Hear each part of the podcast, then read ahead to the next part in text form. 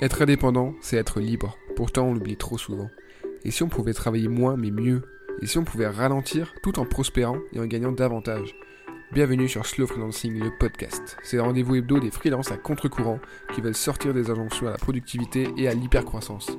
Si toi aussi tu souhaites construire une activité pérenne, en phase avec ta vie idéale et qui te permet de profiter au maximum de chaque journée, alors il est peut-être temps de passer au slow. Travailler plus pour gagner plus, c'est démodé. Travaillons moins sans gagner moins. Chaque semaine, j'alterne entre épisodes solo et épisodes avec invité pour te parler concrètement du slow freelancing. Le meilleur moyen de soutenir ce mouvement et ce podcast, c'est de t'abonner, de mettre 5 étoiles sur ton app de podcast et d'en parler à tes potes freelance. Allez, entrons dans le vif du sujet. Un sujet que j'ai pas forcément beaucoup abordé encore, c'est l'aspect politique du slow et du slow freelancing en l'occurrence. Alors le but ici, c'est pas du tout de donner euh, des opinions politiques, de parler de politique politicienne, de partis politiques, euh, du gouvernement ou quoi que ce soit. C'est juste euh, d'expliquer pourquoi, à mon sens, le slow freelancing, comme tout le mouvement slow en général, est par nature politique. Alors déjà, qu'est-ce qu'on entend par par nature politique? Moi, je fais partie de ceux, de celles et ceux qui considèrent que tout est politique dans nos actions, dans nos vies, dans nos choix, euh, la politique, c'est pas seulement voter tous les 5 ans, c'est évidemment tout ce qui est euh, signer des pétitions, consommer responsable, ou en tout cas consommer d'une manière ou d'une autre, euh, manifester, faire des choix aussi dans sa vie professionnelle, choisir de travailler avec certains clients et pas d'autres, par exemple. C'est plein de choses qui permettent de façonner un peu la société comme on voudrait qu'elle soit. C'est-à-dire que nous, toi, moi, en tant que personne, en tant que simple citoyen, on a plein de moyens d'agir pour euh, que la France, que le monde avance dans une direction qui nous plaît, qui nous semble euh, cohérente, avec un avenir souhaitable en fait, pour euh, l'humanité, pour le vivant, pour le monde. Et au travers du slow freelancing, je pense qu'on a une carte à jouer. Parce que justement, la genèse, l'origine du slow freelancing vient d'un constat politique.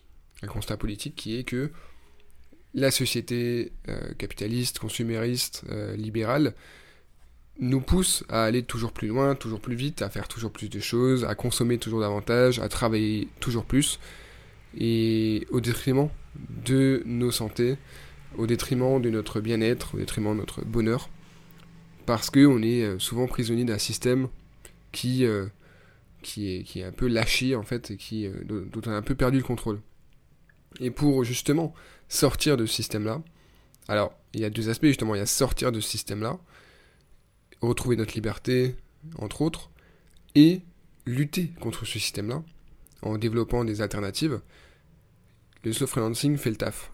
C'est-à-dire que moi, au travers du slow freelancing, je pousse aussi les gens du coup à travailler moins, à sortir des injonctions, à avoir un mode de vie plus minimaliste, euh, à moins céder à toutes les tentations, on va dire, euh, tentations dans tous les domaines, euh, notamment celle de, travailler toujours plus, de vouloir euh, avoir toujours plus de clients et tentation de dormir moins par exemple pour, travailler plus, des choses comme ça, qui sont complètement aberrantes.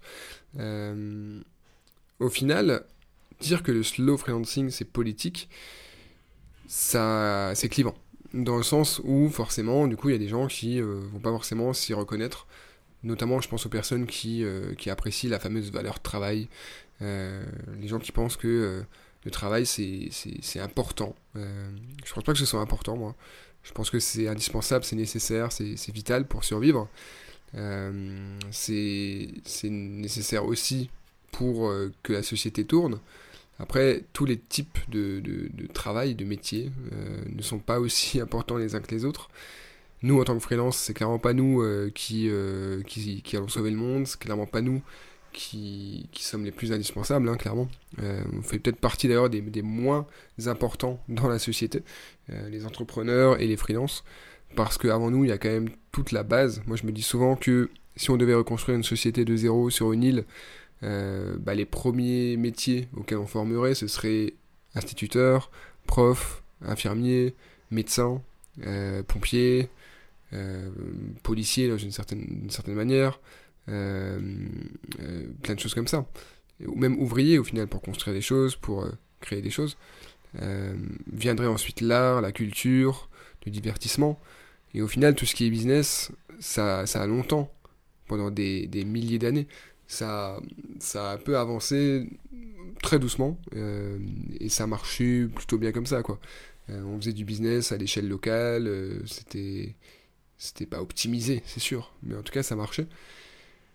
Et en tout cas, c'est pas dans les premières années de cette nouvelle société naissante qu'on aurait des freelance copywriters, quoi.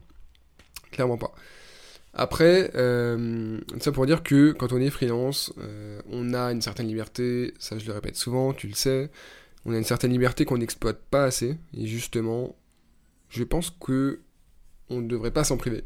Parce que si on a des idéaux politiques, euh, moi je suis quelqu'un de très politisé, alors j'en parle pas forcément partout euh, non plus, mais euh, moi j'ai envie de faire avancer mes idées au travers de mon travail. Et du coup, c'est pour ça que j'ai choisi le slow.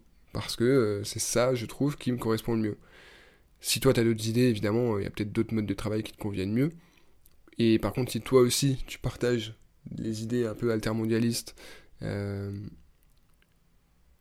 pourquoi pas justement essayer de propager un peu l'idée du slow. Si on regarde même les mouvements slow food à la base, c'était contre la fast food.